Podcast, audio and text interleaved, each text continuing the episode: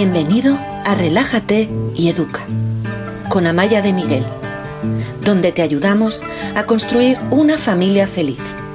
El cambio empieza en ti.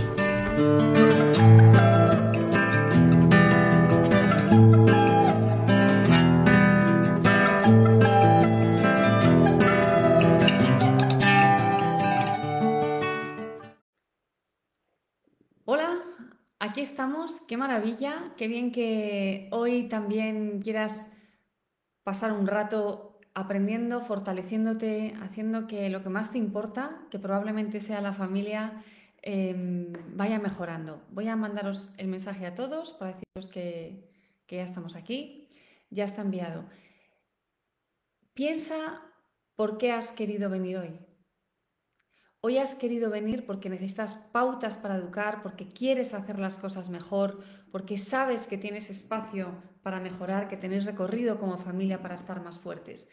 Y esto es un grandísimo compromiso. Por eso te voy a pedir que si estás aquí te comprometas, que si puedes dejes de hacer otras cosas y si tan importante es la familia para ti, si realmente crees que en este espacio puedes encontrar pautas para que las cosas vayan a ser mejores, ten aquí tu presencia, concéntrate aquí quédate, quédate porque el compromiso es el 50% del trabajo. Se lo digo a todos mis alumnos. Solo puedes venir a trabajar conmigo, les digo, cuando están dudando si estás dispuesto a hacer el trabajo. Y eso exige presencia, exige atención y exige capacidad de cambio y de empezar a hacer las cosas de otra manera.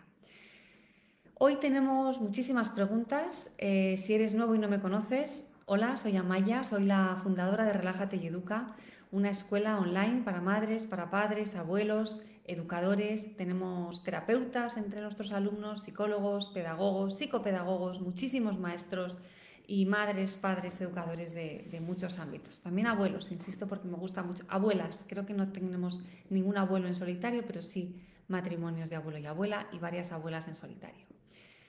Em, tenemos más de mil alumnos, han pasado por nuestras aulas, mm, hablamos con cientos y cientos de madres y padres y desde hace muchos años o unos cuantos años llevo mm, realizando este programa que estás viendo hoy, que tiene lugar el primer martes de cada mes a esta hora en Instagram y en Facebook y que después vamos a colgar en YouTube.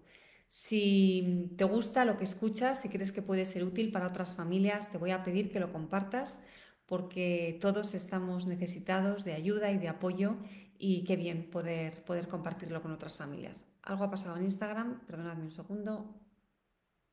Vamos a ver. Bueno, esperemos que se vuelva a conectar enseguida. Eh, vamos a ver. Mientras tanto voy saludando ya a la gente que aparece por aquí. Ya estamos en Instagram, que nos hemos ido... Algo ha pasado, un segundito, pero me parece que ya... ¿Me veis? El vídeo se pausa. Sí, se ha pausado un segundo, pero yo tengo la esperanza de que ya vaya bien. Lo que no sé si me veis, porque yo no me veo. Si alguien me lo puede decir en Instagram, por favor. En Facebook me veo perfectamente. Eh, bueno, pues... Perdonadme un segundito, vamos a hacer así, a ver qué pasa. Bueno, si, alguien en Instagram me puede decir si me veis la cara o no me veis la cara, por favor, porque mm, yo no me veo y no, no, no veo vuestros mensajes ayudándome con esta pregunta, pues me haríais un favor. A lo mejor no me oís.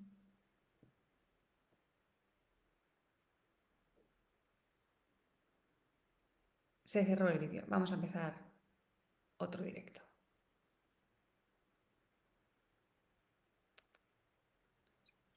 Perdonadme los que estáis en Facebook, va a ser un segundito, va a ser muy rápido. Ya está.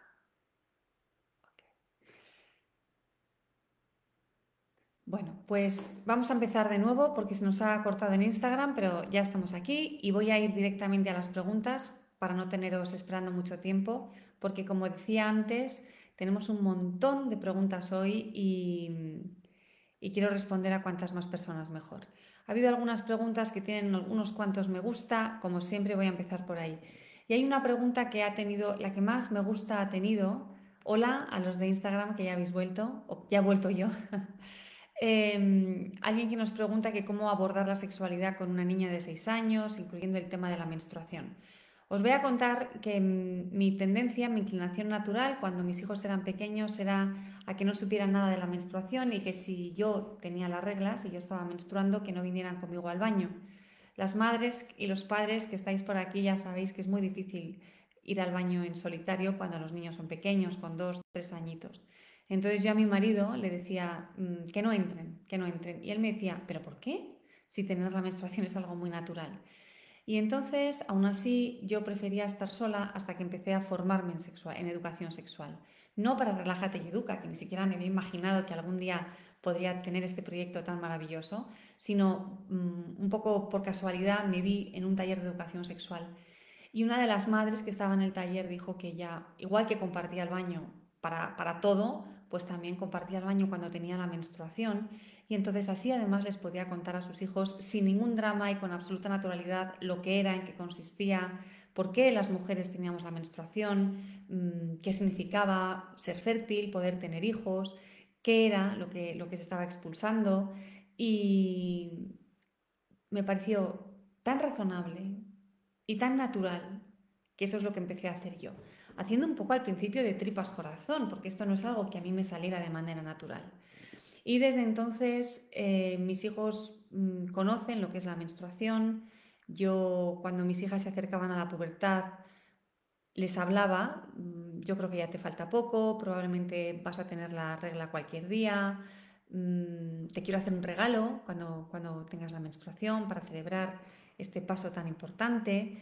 Y, así es como con muchísima naturalidad les hablé a mis hijos, siempre sin ninguna vergüenza y al varón también, siempre sin ninguna vergüenza, de una manera muy positiva y muy, muy natural.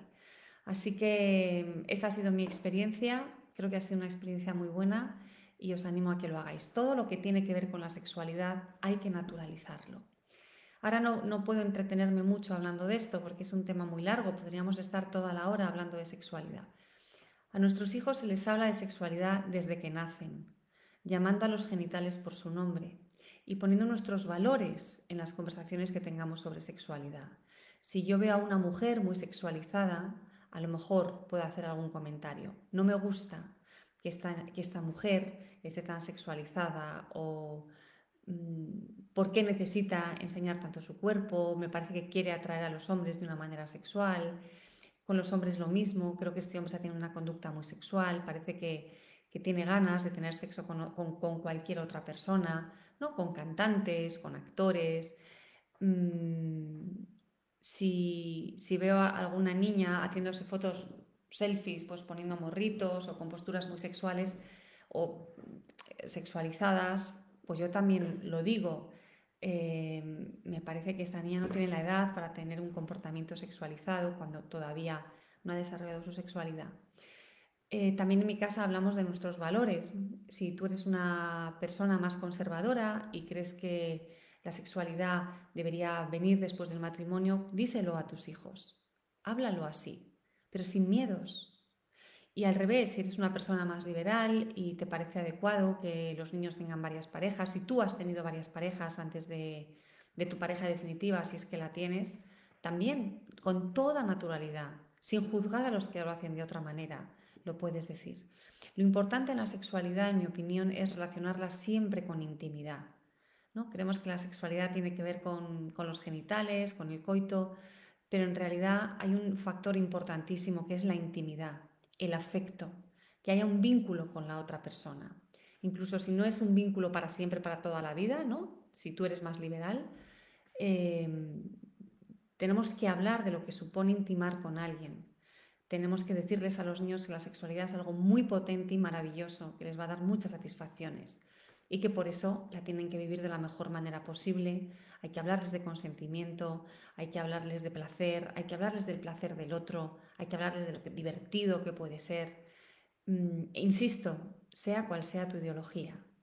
Entonces, ¿desde cuándo se habla con los niños sexualidad? Desde que nacen.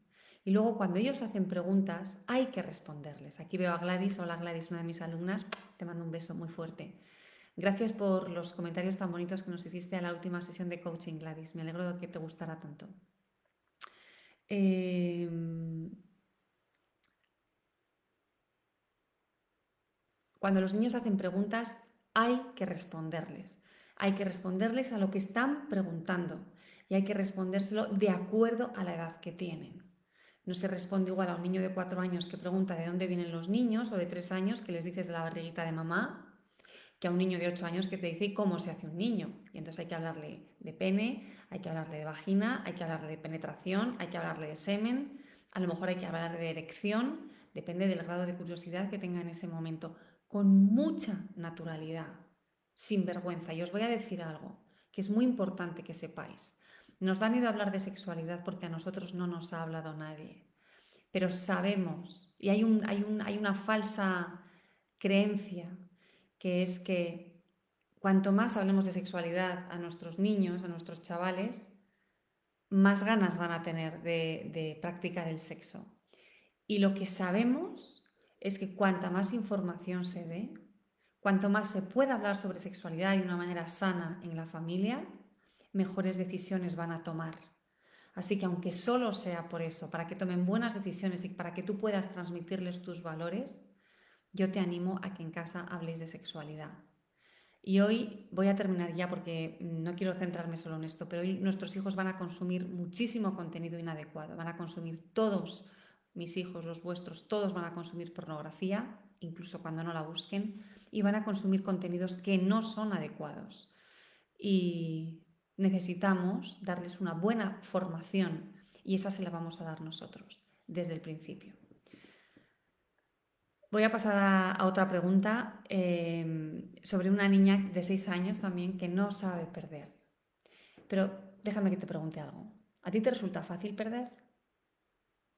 Tú te enamoras de alguien o en algún momento de tu vida a lo mejor te has enamorado de alguien y te ha dicho que no porque ha preferido irse con otro hombre o con otra mujer. Eso ha sido duro, ¿verdad? O te querías ir de vacaciones a un destino exótico, pero los aviones están demasiado caros, no los puedes pagar. Has perdido. No has tenido lo que querías. ¿Cómo te lo tomas? ¿Querías un ascenso? ¿Has tenido que competir o un puesto de trabajo? ¿Has tenido que competir con otras personas y a ti no te lo han dado? ¿Qué te parece? ¿Y si pensabas que lo merecías más que los demás? Todavía peor. De hecho, voy a poneros otro ejemplo. Es un ejemplo un poco malvado, reconozco. Vais a ver el partido de fútbol de vuestros hijos, de vuestras hijas, y pierden cuando era un partido importante y teníais todas las expectativas de que ganaran. Y nos sienta mal, ¿no? O nos sienta mal que nuestra hija no quede la primera en clase, la primera en la prueba de atletismo, la primera en, el partido de, de balonmano. No nos gusta perder, a casi nadie le gusta perder. Entonces, vamos a relativizar esta dificultad para perder, porque es un aprendizaje y tenemos que enseñar a nuestros hijos a perder. La manera en la que nosotros les enseñábamos es eh, preguntándoles que si estaban preparados. ¿Hoy estás preparado para perder? Y si no están preparados para perder, a lo mejor no pueden jugar o hay que jugar en parejas, porque no jugamos juntos. Y así si perdemos, lo pasamos mal los dos. O vamos a jugar y vamos a intentar perder a propósito, a ver qué pasa.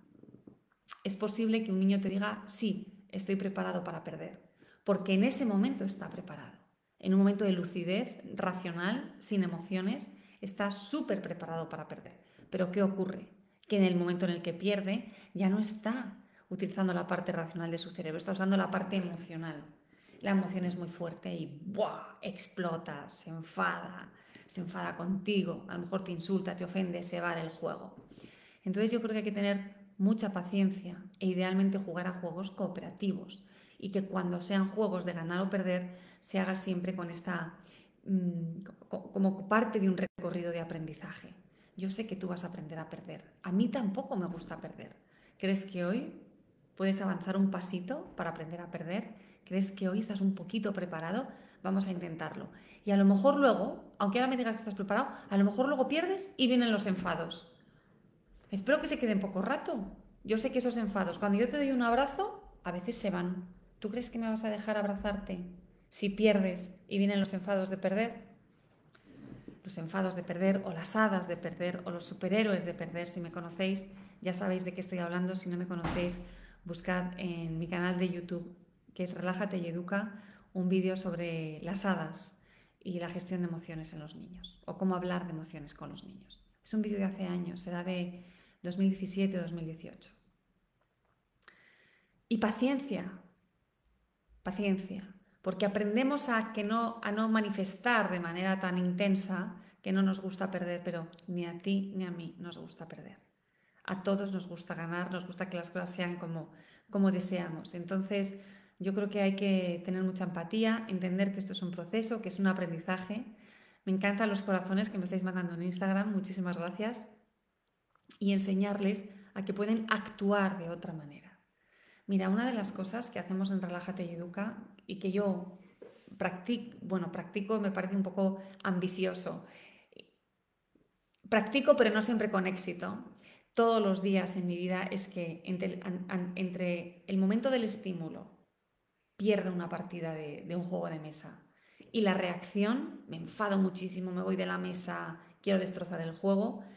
Hay un espacio, es el espacio que tengo que conquistar. En el caso de los adultos es mi hija que me da una patada porque está enfadada y mi reacción automática, que le quiero dar una bofetada o le pego un grito o le castigo. Entre ese estímulo, la patada que me da mi niña pequeña, y mi reacción, hay unos segundos, no, menos, menos, hay unos microsegundos, hay un espacio muy chiquitín. Ese es el espacio de la libertad, ese es el espacio en el que tú empiezas a ser la persona que quieres ser. Porque en este microespacio, en este espacio tan chiquitín, tan chiquitín, puedes ser capaz de elegir cómo actuar para hacer las cosas como tú de verdad las quieres hacer.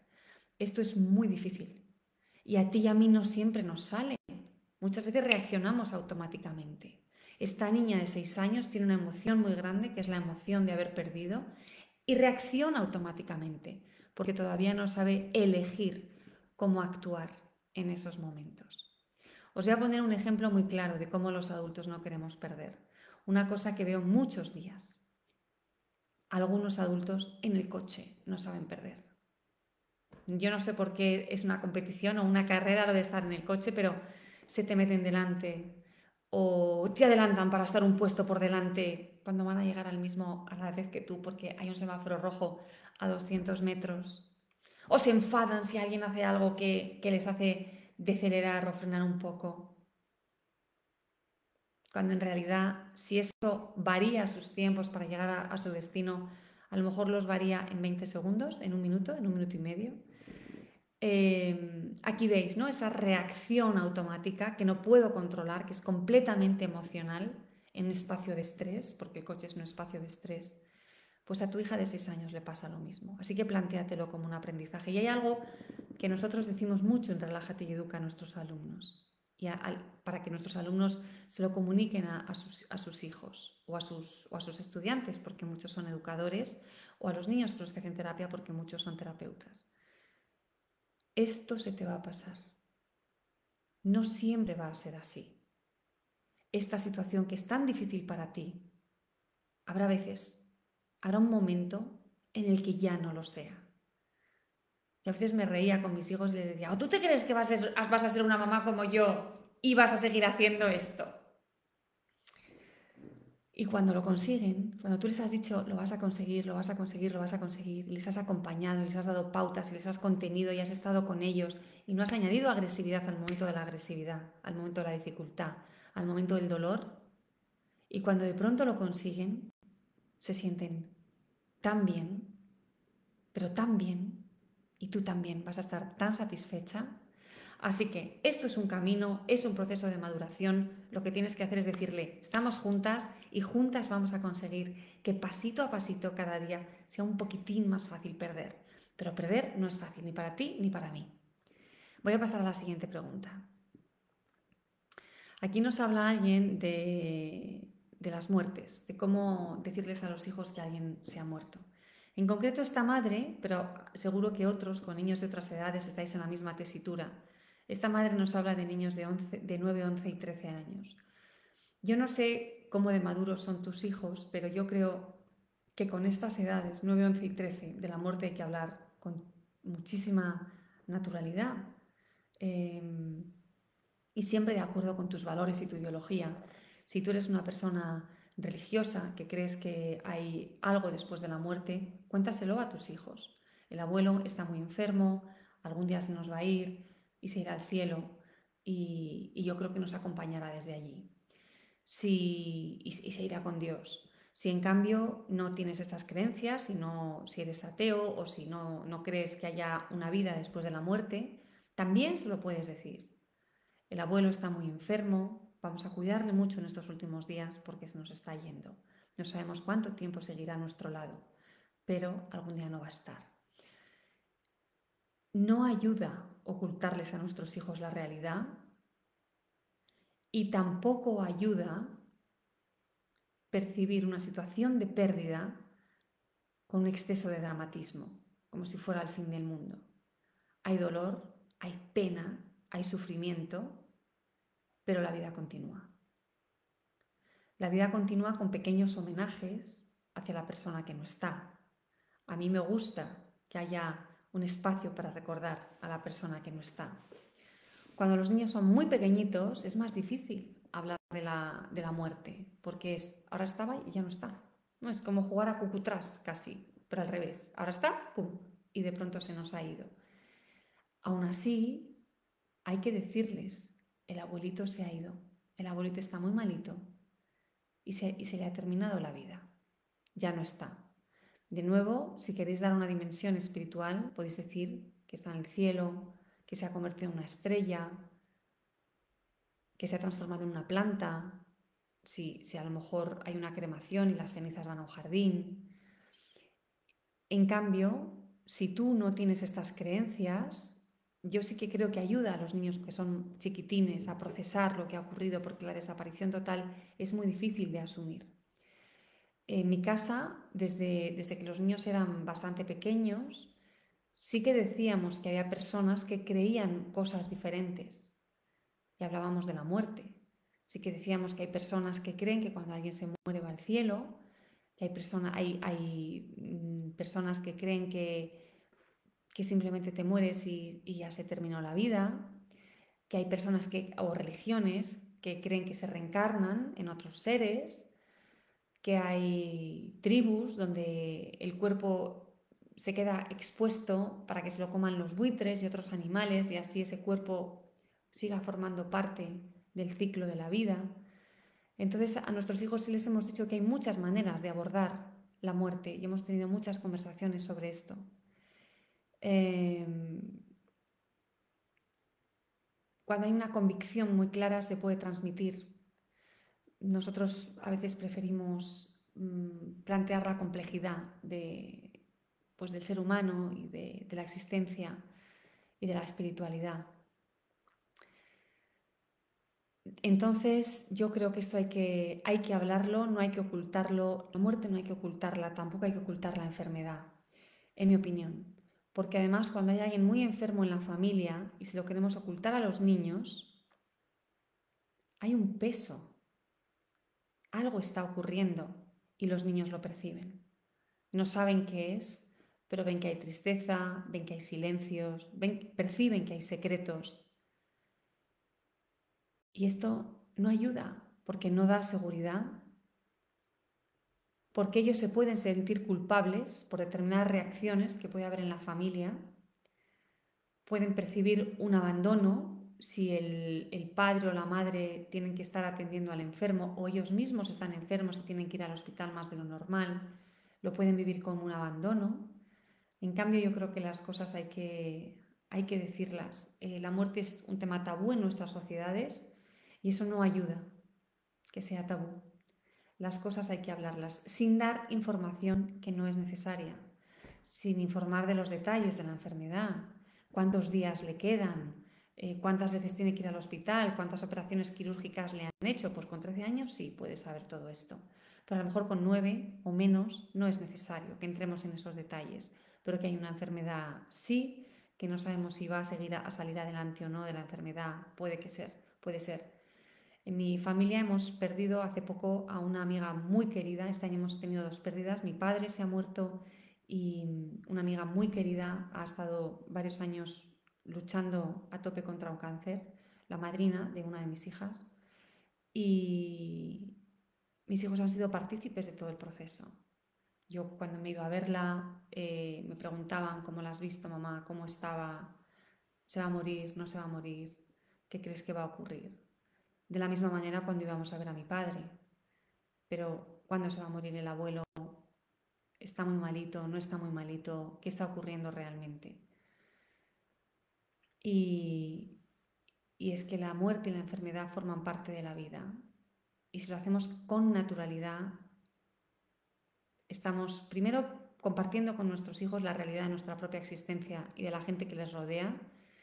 Y segundo, preparándoles para asumir este, este proceso, esa trayectoria, es la trayectoria que vamos a vivir todos. Pues un poco triste pensando en las pérdidas de este año. Bueno, vamos a seguir. Em, tenemos aquí a un niño de 12 años que desde hace semanas está obsesionado con hacerse selfies con filtro y postureo cuando su madre le deja el móvil y además quiere maquillarse y dice que no se gusta físicamente. Em, no sé muy bien, nos dices que es un niño y que quiere maquillarse y no sabemos si aquí hay una, es una cuestión de género, es una cuestión de juego. Mm, yo sí que tengo una, línea roja en mi casa y es no hay maquillaje, no hay uñas largas. Cuando eran más pequeños sí se podían maquillar porque era un juego. Pero ahora ya no es un juego. Ahora si me maquillo, me maquillo porque hay una sexualización, porque la sociedad me está haciendo mayor demasiado pronto. Una de mis hijas me ha pedido maquillaje, el otro día me ha dicho que si podía pedir a los reyes maquillaje, le he dicho que no. Me ha dicho que se quería dejar las uñas largas, le he dicho que no. Em, tú estableces las líneas rojas. Otra cosa es que haya un problema de aceptación del cuerpo, que haya un problema de identidad de género. Si hay un problema de identidad de género hay que hablarlo tener un problema de identidad, o estar en un proceso de, duda sobre el género, eh, no implica que te pueda dejar maquillarte. Pero sí puede implicar que si te quieres vestir de niña, siendo un niño, te puedes vestir de niña. Pero no sexualizando. ¿no? El otro día me hablaban de una niña en un colegio eh, que antes era niño y que va al colegio tremendamente sexualizada. Bueno, pues yo mm, creo que no, conozco las circunstancias de esta persona, a lo mejor lo ha pasado tan mal, tan mal, que es la manera que tiene de, estar bien. Pero en principio, si se puede, si no está produciendo un trauma, vístete de niño, vístete de niña, como tú quieras, pero cuidado con la hipersexualización en estas edades tan tempranas. Esta es mi, opinión. Em, si creemos que el móvil tiene un efecto nocivo en la persona, a lo mejor no puede usar el móvil o a lo mejor puede usar el móvil, pero está prohibido TikTok, está prohibido Instagram, está prohibido... Mm, ¿Qué más redes sociales me estoy dejando en el tintero? Sobre todo estas dos. ¿Cómo? Con controles parentales en tu propio móvil o con aplicaciones que te impidan descargarte estas redes sociales. Entonces, ¿puedes usar mi móvil? Sí, pero redes sociales no. Porque muchas veces eh, esta hipersexualización, bueno, muchas veces no, esta hipersexualización sabemos que viene de, las pelis, de las series, de la tele, pero sobre todo de las redes sociales. Así que yo creo que aquí hay que, hay que mm, hacer un parón. Se puede hacer selfies, déjale cinco minutos al día como mucho, pero no los puede compartir. Esto es muy importante. No se comparten fotos de uno mismo. Eh, y menos en posiciones sexualizadas. Aquí tenéis que ser muy cuidadosos y tenéis que ser, tenemos que ser nosotros los que mantengamos el control de la situación. ¿Qué te puedo permitir hacer y qué no te puedo permitir hacer? Te dejo mi teléfono, pero no puedes publicar fotos. En redes sociales ni hablar publiques fotos. ¿Te quieres hacer selfies? Bueno, tienes cinco minutos para hacerte selfies, pero se van a quedar en el teléfono. No quiero que salgan del teléfono. Mm, y si hay un problema, insisto, de aceptación con el género, ahí tienes que ser muy abiertos y darle todo el espacio que necesite. Mm. Aquí mm, me cita, nos habla de, dos mellizos y que hay una, la niña a veces no quiere estar con el hermano y el hermano lo pasa muy mal. eh, se pone muy triste. Y a veces los padres juegan con él para que no esté triste, pero él se ha sentido rechazado. A la vez los padres dicen no podemos obligar a la niña a que juegue con mi hermano. Las personas necesitamos nuestro espacio. Esto que voy a decir ahora es un poco complejo. En familia todos nos apoyamos, pero un hermano no es responsable de otro. Es un poco contradictorio lo que estoy diciendo. Tenemos que construir un buen ambiente, pero no voy a cargar a un hijo con la responsabilidad de hacer que el otro hijo se sienta bien y de que sacrifique sus propios espacios, sus propios tiempos y sus propios momentos para satisfacer las necesidades del otro. A la vez, y por eso es una contradicción, hay que hacer sacrificios, hay que adaptarse al grupo, hay que hacer concesiones, si me permitís decirlo así, para que la familia funcione. Aprender a poner límites, como está haciendo esta niña con su hermano, es muy importante que esta niña sepa poner límites y lo está haciendo. Cuando los hermanos se llevan muy poco tiempo en edad o son mellizos, como en este caso, muchas veces necesitan más espacio porque no lo tienen. Y está bien que uno de los dos diga, yo necesito ese espacio. ¿Qué podemos hacer para que el otro hermano tendrá que aprender a vivir sin que su hermana le resuelva su soledad y su aburrimiento, porque ella no es la responsable de resolver sus carencias. Como veis es un poco contradictorio. ¿Qué podemos hacer en este caso? Tenemos que entrenar a estos niños. A la niña hay que entrenarle para que sea lo más suave posible con el hermano. Y a lo mejor hay que enseñarle con qué palabras le tiene que decir, ahora no quiero estar contigo, ahora no quiero jugar contigo, necesito estar sola. Y lo que yo haría sería enseñarle a hablar de sí misma. En lugar de, déjame en paz, no quiero que vengas, vete de mi cuarto. Necesito estar sola en este momento. Te quiero, pero prefiero estar sola en este momento. En otro rato ya jugaremos juntos. Y que lo pueda decir. Enseñarle exactamente qué puede decir en estos casos. Y al hermano hay que darle alternativas para que aprenda a estar solo con los adultos y que comprenda que su hermana no está obligada a estar siempre para él. Tenéis que desarrollar empatía, sé que te sientes solo, sé que te gustaría estar con tu hermana, pero tu hermana está a otro rollo y tenemos que aceptarlo. Así que búscate la vida. ¿Sabéis por qué esto es bueno también? Cuando hay hermanos, eh, en las relaciones fraternales se practican se entrenan habilidades que vamos a necesitar en el, en el mundo de los adultos. Como los leoncitos que juegan, o los perritos, ¿no? que juegan a las crías, que juegan a pelearse. En realidad no se están peleando, están jugando para entrenar esas habilidades que van a necesitar como cazadores o como peleadores en, en la edad adulta.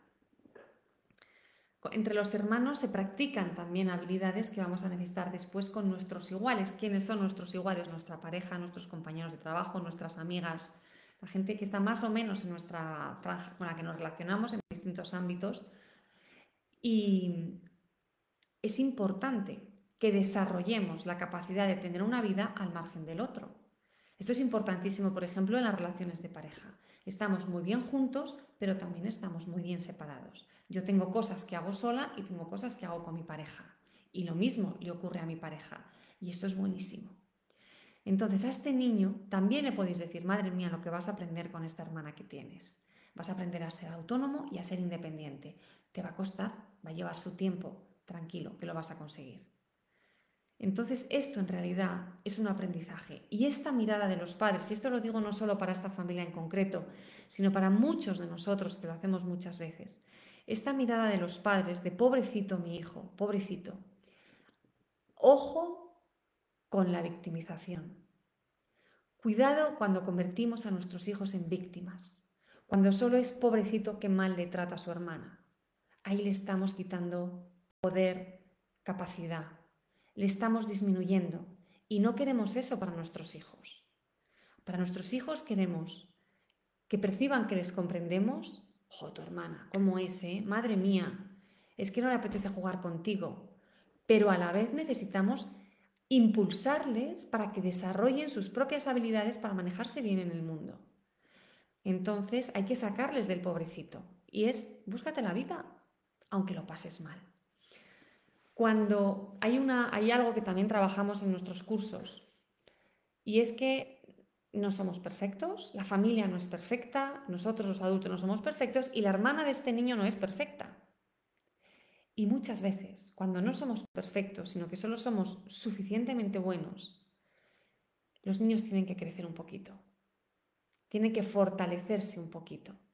Cuando este niño no recibe eso que necesita, tiene que crecer un pelín y lo va a hacer.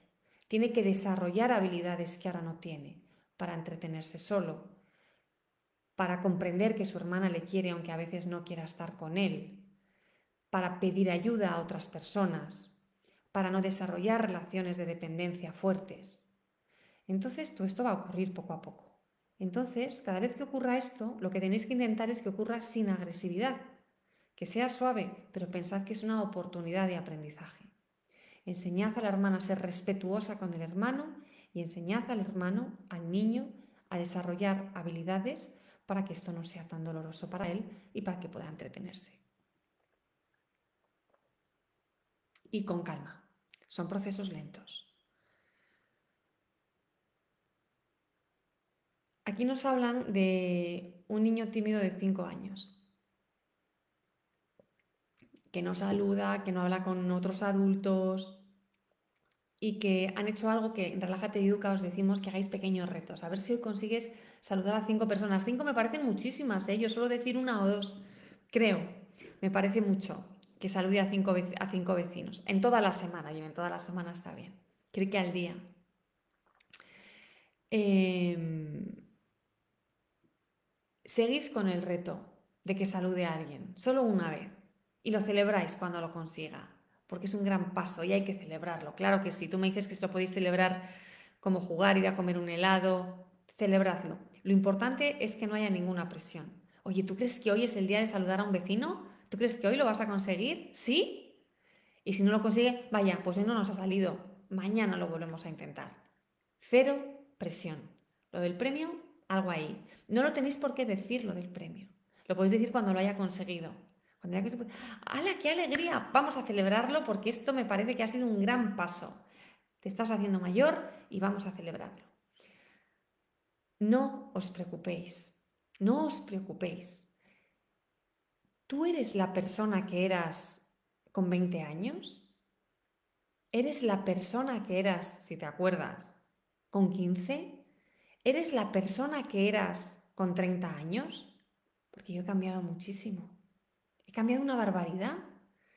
Tengo la sensación de que ha habido muchas amallas por el camino, muchas. Estamos hablando de un niño de 5 años. Todavía tiene mucho recorrido por delante. Y poco a poco irá ganando seguridad, sobre todo si vosotros se la dais seguridad interna. Aquí hay una cosa que, que creo que a lo mejor podéis trabajar, Paula, y es, el papá dice que la responsabilidad de que el niño no salude es de la madre, porque la madre no le obliga. Y yo creo que esto lo tenéis que revisar, los términos en los que os habláis. Em, porque no creo que tú seas responsable de todo lo que hace tu hijo, eres responsable de tu decisión de permitirle que viva un camino lento de aprendizaje y de, y de crecimiento. Y esto se lo puedes decir. Que el niño salude o no salude mm, y que te lo devuelva a ti como si tú fueras un hada con una varita mágica. No sé, no sé. Eh, a ver si os conseguís encontrar en el camino para poder hablarlo de otra manera y desde otro sitio que no sea señalar con el dedo.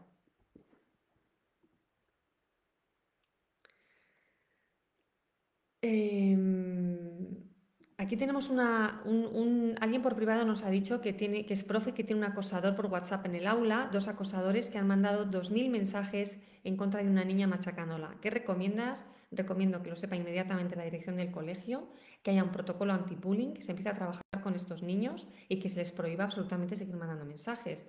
O sea, esto es un caso de acoso. 2.000 mensajes es una barbaridad, tenéis que actuar. Si yo fuera los padres de esta niña y el colegio no hubiera hecho nada, ya habría ido a, a la inspección de educación. Es muy grave. Es muy grave. Tenéis que iniciar un protocolo antiacoso. Eh, esta niña mm, está sufriendo muchísimo y, la responsabilidad siempre es de los adultos. Los que estáis obligados a velar por la seguridad de esta niña sois los adultos que tenéis esta niña a vuestro cargo. Es el centro escolar. El centro escolar tiene que hacer su trabajo. Si ya tenéis esa información, tenéis que empezar a poner inmediatamente un, vuestro protocolo anti, antiacoso. De hecho, si yo fuera la madre de esta niña, habría puesto una denuncia, ya, porque son muchos mensajes. El daño que tiene que hacer eso, eso es devastador. El daño que tiene que tener esta niña. Es muy grave.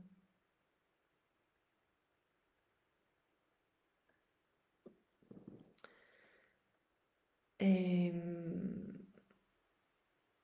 bueno, voy a ir a, a estos mensajes que me habéis dejado en Facebook, porque por ahora he leído solo los de Instagram. Aquí nos dice una mamá que tiene un hijo de 15 meses que le está desafiando a la madre. Un niño de 15 meses no desafía, no te desafía. Dice la mamá que tira los objetos mirando a la mamá. El niño tira los objetos porque los tiene que tirar. Está descubriendo la ley de la gravedad. Pero además de descubrir la ley de la gravedad, y eso significa tirar un objeto y volver a tirarlo, volver a tirarlo, volver a tirarlo, hasta que tú ya no puedes más de recogerlo, pero además de eso está descubriendo tus reacciones. Para él no sabemos si es un juego, pero hay una causa-efecto. Yo tiro esto, miro a mi madre y a mi madre le pasa algo. Quiero ver lo que ocurre. Es como un pequeño científico. Oh, se ha enfadado. ¿Qué poder tengo? Si hago esto, si hago con una causa que yo provoco, con mi acción, hay una consecuencia. Eh, lo que creo, lo que, os voy a decir algo, algo que digo muchas veces y es muy importante. Un niño de 15 meses, de 2 años, de 5 años, no hace nada mal. Este niño no está haciendo nada mal. Es un niño al que acabamos de plantar aquí en este mundo y está aprendiéndolo todo. Entonces nuestra misión es enseñarle. Cuando un niño tira un objeto al suelo, yo lo único que hago es decirle que hay objetos que se rompen y objetos que no, y que tire los objetos que no se van a romper. De hecho, en mi casa hablábamos con los objetos. Uy, se ha hecho daño. Me está diciendo que se ha hecho mucho daño. Ay, no le gusta, no le gusta. Espera, a ver qué me dice. ¡Ah! Mm, se hace daño. En cambio, este otro objeto... ¡Uy! ¿Le encanta? Le encanta cuando le tiras. Mira, le voy a tirar yo. A ver, uy, se lo está muy contento. Este sí. Este, ay, no, no, está llorando, no quiere. Pero está aprendiendo, está aprendiendo. Yo te recomiendo que tú te vayas formando, empieces a formarte. Porque si ya crees que la relación con tu hijo, y solo lleváis 15 meses, es una relación de enfrentamiento, va a ser una convivencia complicada. Y la manera de, de explicarlo, mi hijo me desafía, tiene que ver con, con, el enfrentamiento. Tu hijo no quiere enfrentarse a ti, te necesita para todo. Eres su pilar en la vida, eres su, su supervivencia depende de ti. Su fuente de amor, lo eres todo, eres el sol de su vida, eres lo más importante. Tu hijo no se enfrenta a ti, está aprendiendo a vivir. Enséñale. Es un reto maravilloso. Y enséñale creando buen rollo en casa, creando vínculo, creando conexión, estando a gusto, disfrutando. Enséñale. No empieces ya a crear una cultura del enfrentamiento y de dos bandos, mi hijo contra mí. Te recomiendo que no lo hagas. Mi hijo conmigo y yo con él. Esto es lo que queremos. Aquí necesitas un cambio de mentalidad. Tu hijo no te desafía. Eh, mirad, hay una cosa Voy a, voy a decir algo que, de lo que me voy a arrepentir, porque tiene un poco que ver con, con los patrones culturales, pero es que los patrones culturales también dejan huellas. Hay países donde a las niñas les llama princesas y a los niños príncipes. Y aquí tenemos a alguien, perdóname que lo, que lo diga así, perdóname, pero aquí tenemos a alguien que nos dice, mi príncipe es un niño de 8 años súper activo. Ahora voy a leer tu pregunta. ¿Por qué os aconsejo o, yo intuyo que no es lo más saludable que los niños sean príncipes y las niñas princesas? Los príncipes son salvadores en nuestra imagen, en nuestra imagen de príncipe. Yo sé que lo decís con todo el amor del mundo, pero las palabras a veces, algunas palabras están cargadas de contenido. El príncipe es el salvador, es el que da el beso a la vida durmiente y la despierta, es el que va a luchar, es el que salva a los demás. Y además, como buen príncipe, tiene a sus sirvientes, que somos los padres, normalmente, los padres, los abuelos. Y la princesa normalmente es un ser delicado, al que hay que cuidar, al que hay que proteger, al que, hay, cuyos, cuyos deseos hay que acomodar, hay que dar lo que desea. ¿no? Porque las princesas pueden ser caprichosas, y son vulnerables. Y normalmente no son protagonistas de la historia. La ven desde la... dormidas, como la vía, como la vía durmiente, que se para toda la película dormida, o todo el libro. No les pasa nada. Están ahí dormidas, esperando a que termine. Mientras el príncipe recorre el mundo y le pasan un montón de cosas.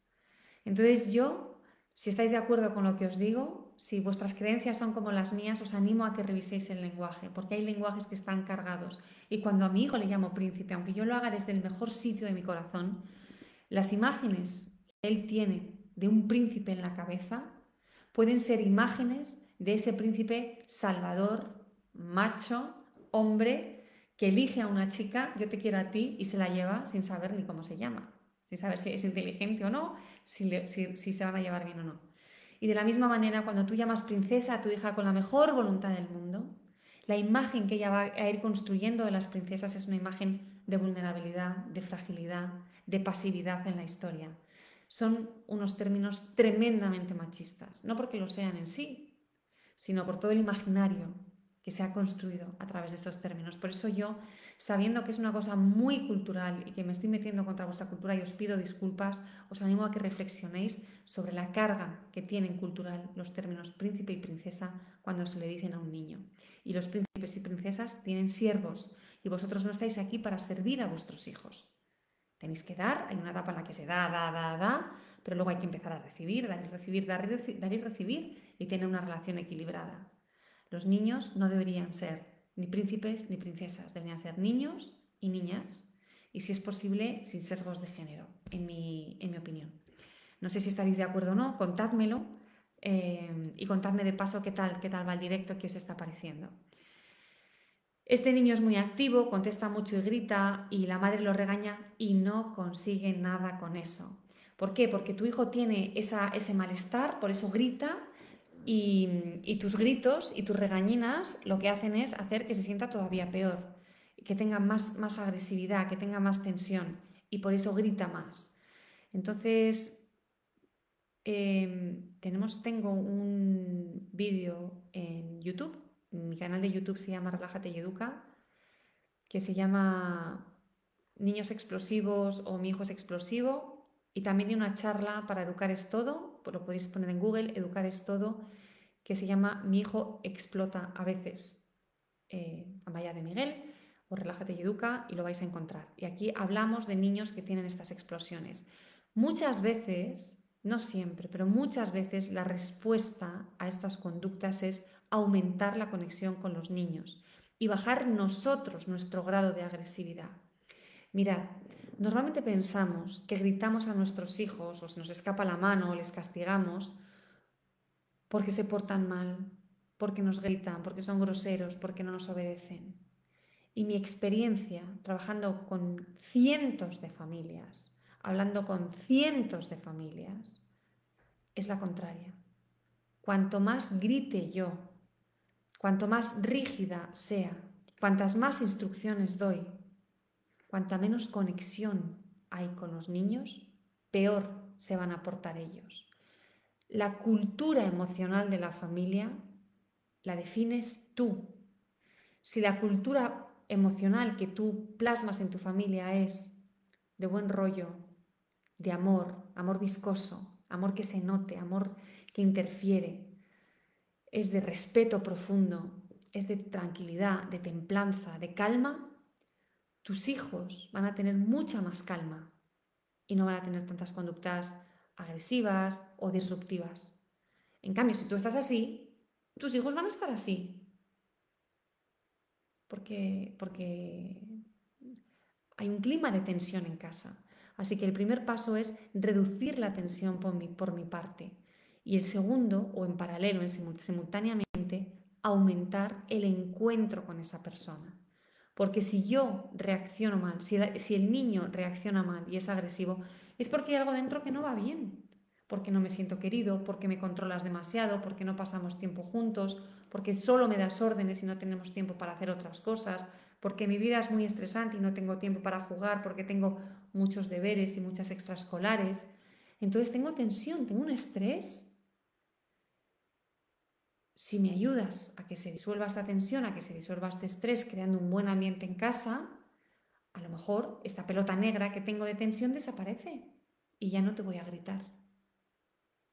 Así que, Rosana, te animo a, que dejes de regañarlo, a que aumentes el vínculo y la conexión con tu hijo y a que crees un clima en casa agradable. ¿Y sabes qué? Que esto se puede hacer.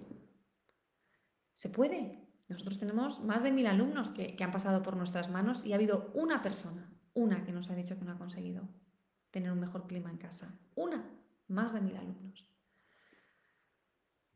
Y, y tenía una situación complicada.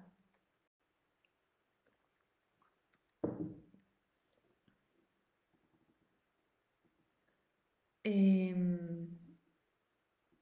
nos dicen aquí que Marta nos cuenta que en su casa no, hay límites claros, no hay normas claras y que los padres tienen distintos criterios. El padre tiene un criterio y la madre tiene otro. Entonces es muy difícil que se duchen, es muy difícil que hagan deberes, es muy difícil que se acuesten.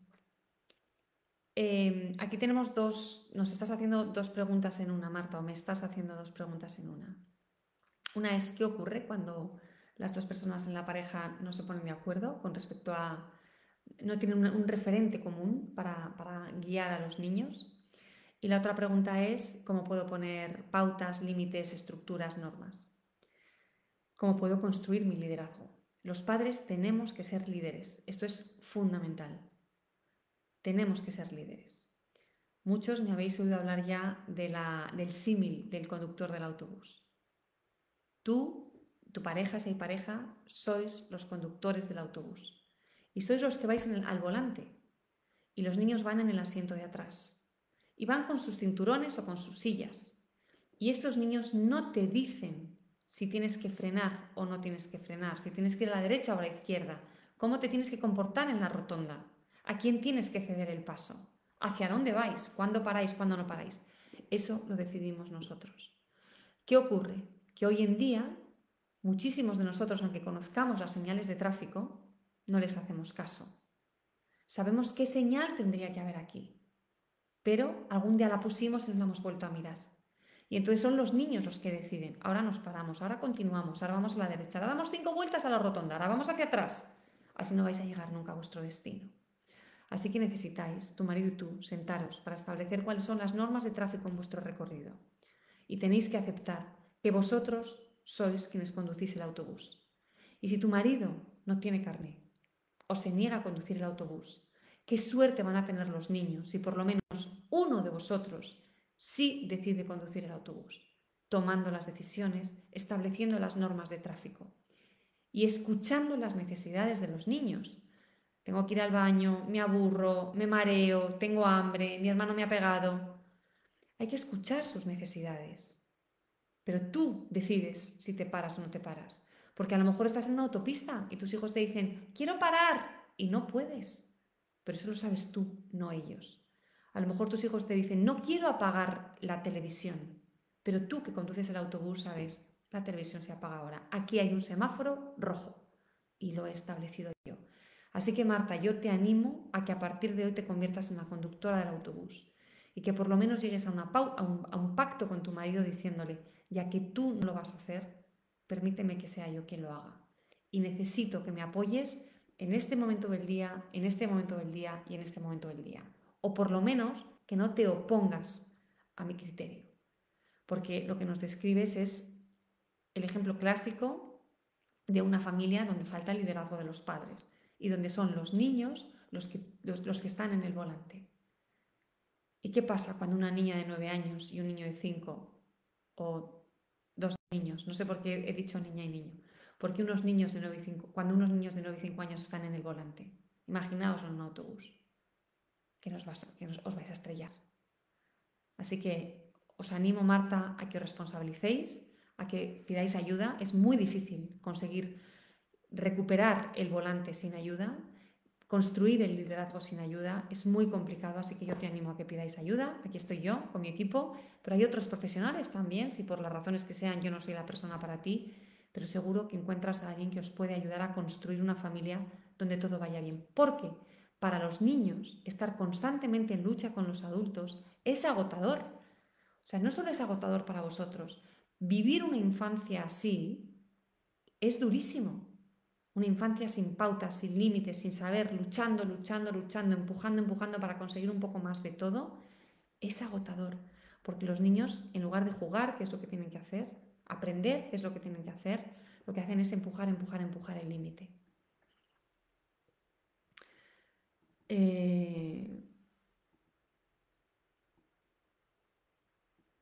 ¿Cómo trabajar los complejos relacionados con el físico o con las etiquetas? Mi hija es la más bajita de la clase y lo lleva mal porque además todos la achuchan, le dicen que es muy mona y creo que se siente como inferior. Mil gracias. Esto es muy difícil.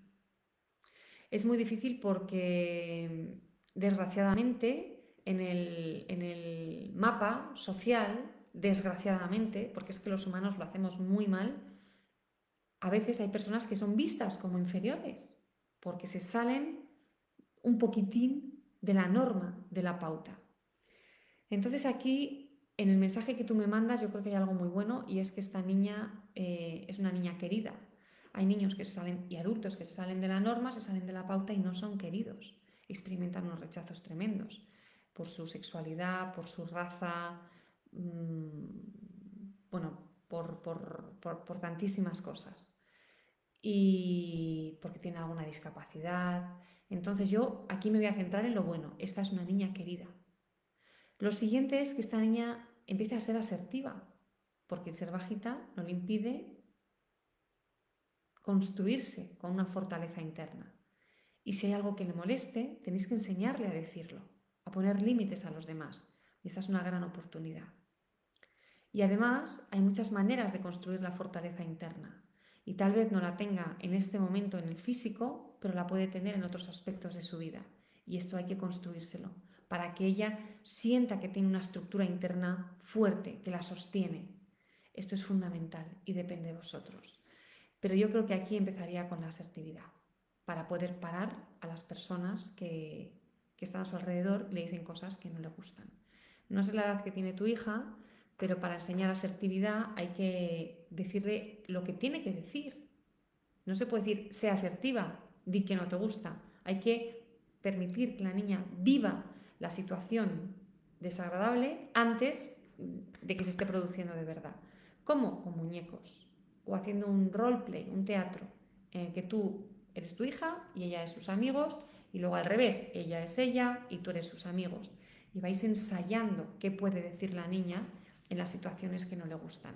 ¿Para qué? Para que cuando la situación real se produce, ella ya la haya vivido y le resulte más difícil actuar como ella quiere actuar y como tú le estás enseñando a actuar. Una de las cosas que, que yo digo mucho a mis alumnos es que nosotros somos los entrenadores de nuestros hijos. Y para eso hay que ser muy precisos. No vale decir defiéndete, díselo, pórtate bien, sé buena, no seas mala, no, hay que decir exactamente lo que quieres del niño. Tú imagínate que yo soy jugadora de tenis, no sé por qué siempre pongo el ejemplo del tenis, y mi entrenadora me dice, Amaya, tienes que jugar bien, no estás jugando bien, tienes que, tienes que sacar mejor, tienes un saque malo. Pues, ¿creéis que voy a aprender algo? No, enséñame a sacar, de manera precisa, cómo coloco el cuerpo, cómo lanzo la pelota, cómo me impulso, cómo agarro la raqueta, todo, dímelo todo, porque solo así Solo así voy a aprender a, dar unos, a, sacar bien, a tener unos buenos saques. Pero si me dices, Amaya, sacas fatal, tienes que sacar bien y no me enseñas a hacerlo, Tenemos que ser entrenadores de nuestros hijos, con precisión. Eh, voy a contestar a Isabel, porque es una de mis alumnas, eh, y, hablé con ella hace poquito además. Y Isabel nos habla de una niña de 6 años que está buscando mucho el contacto eh, con su madre de abrazos, está triste, tiene miedo a que el resto de la familia se muera, que sus hermanos se mueran, que sus padres se mueran. Yo creo, Isabel, que lo único que puedes hacer es acompañarla. En concreto, sé que esta niña está en un momento así un poco de cambios y, que también han tenido alguna experiencia con la muerte el año pasado. Eh, y a lo mejor el miedo del año pasado se está materializando en este momento y está bien que la niña lo pueda expresar. Tengo miedo a la muerte. Tengo miedo a que las personas a las que más quiero ya no estén y desaparezcan. Por una vez que tranquilizarla. Estamos aquí. Vamos a vivir mucho tiempo. Y por otro lado hay que permitirle que lo viva, Isabel. Y ese contacto que necesita contigo, dáselo, porque está en un momento de gran vulnerabilidad. Se siente muy vulnerable. Se ha dado cuenta de que somos finitos y eso es una realización horrible. Normalmente los niños se dan cuenta de esto en torno a los nueve años. Se dan cuenta de que se van a morir y de que los padres nos vamos a morir. Yo muchas veces he contado aquí que cuando yo tenía nueve años lloraba por las noches cuando me acostaba por el temor de que mi madre fuera a morirse. Era horrible. Era un miedo. Esperad un segundo. Ay, aquí. Y, recuerdo lo mal que lo pasaba pensando, se va a morir, se va a morir o se puede morir. No, no estaba enferma, no, no, no había ninguna razón. Es, un momento, es el momento en el que nos damos cuenta de que somos finitos y de que las personas que nos protegen y a las que queremos no van a estar siempre aquí, no son inmortales. Es como que reconocemos que no somos inmortales, es muy duro. Tu hija Isabel, a lo mejor por vuestras circunstancias, se ha dado cuenta muy pronto lo único que puedes hacer es acompañarla y darle, darle esta protección que necesita. Como no es algo de siempre, no es algo permanente en ella, vamos a ver si con este acompañamiento, poco a poco, esta presencia tuya, la niña se va sosegando y se le va diluyendo, pero le puede durar meses. Así que dale todo el cariño que puedas y a la vez tranquilízala. Estamos aquí. ¿Estamos todos aquí? ¿Me he muerto? No, estoy aquí contigo y me encanta estar contigo. Me hace tan feliz estar a tu lado y además, ¿sabes qué? Que yo voy a vivir hasta los 100 años, porque normalmente vivimos hasta los 100 años. Luego ya ellos solos se van dando cuenta de que lo de los 100 años es un número genérico, es mucho, vivimos mucho, vamos a seguir aquí contigo. Em, para darle seguridad en este momento de vulnerabilidad.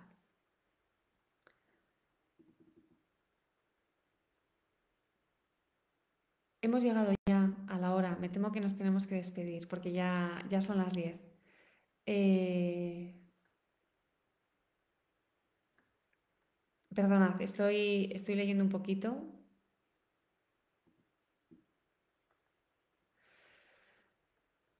Bueno, muchas gracias por haber estado una vez más aquí. Siempre es un placer estar con vosotros. Os quiero pedir que si os ha gustado este directo de hoy lo compartáis con otras personas a las que también les puede ayudar. Os agradezco el compromiso. La única manera de conseguir cambios es con compromiso. Hay que desear hacer las cosas. Hay que, hay que implicarse, hay que, mira, tengo varias alumnas por aquí, Rocío, Carmen Ramírez, Marta Florian, Gladys, que ya te he saludado antes. Me hace una ilusión ver a mis alumnos que les doy una cantidad de, de trabajo. Bueno, no es tanto, pero hay que hacer muchos cambios internos y aquí estáis. Me gusta muchísimo veros. Muchas gracias por venir. Eso es compromiso. La Em, la posibilidad de que las cosas vayan mejor en tu vida está en ti. Ese es el mensaje que yo intento transmitir siempre. La vida tiene grandes limitaciones. Hay circunstancias que son enormemente limitantes. Pero dentro de estas limitaciones que tenemos, tú puedes tomar tus decisiones Y tú puedes elegir vivir tu vida dentro de esas circunstancias de la mejor manera posible. Y esta es la conquista de la libertad. Pero esto no ocurre solo, esto es una conquista diaria, todos los días. Decíamos al principio que yo quiero que mis alumnos y yo misma conquistemos el espacio chiquitín, chiquitín que está, que habita entre el estímulo que me pone de los nervios, mi hijo que que me dice, bien, ah, ah", que no me contesta, y que me dice, qué pesada eres, mamá, ya lo sé.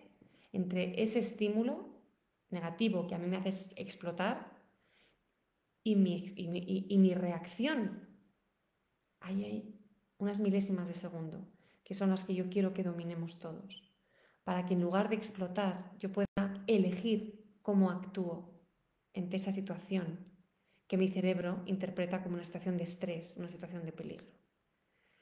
Pero para esto necesitas comprometerte, necesitas tomar la decisión de aprender a hacer las cosas de otra manera. ¿Y sabes qué?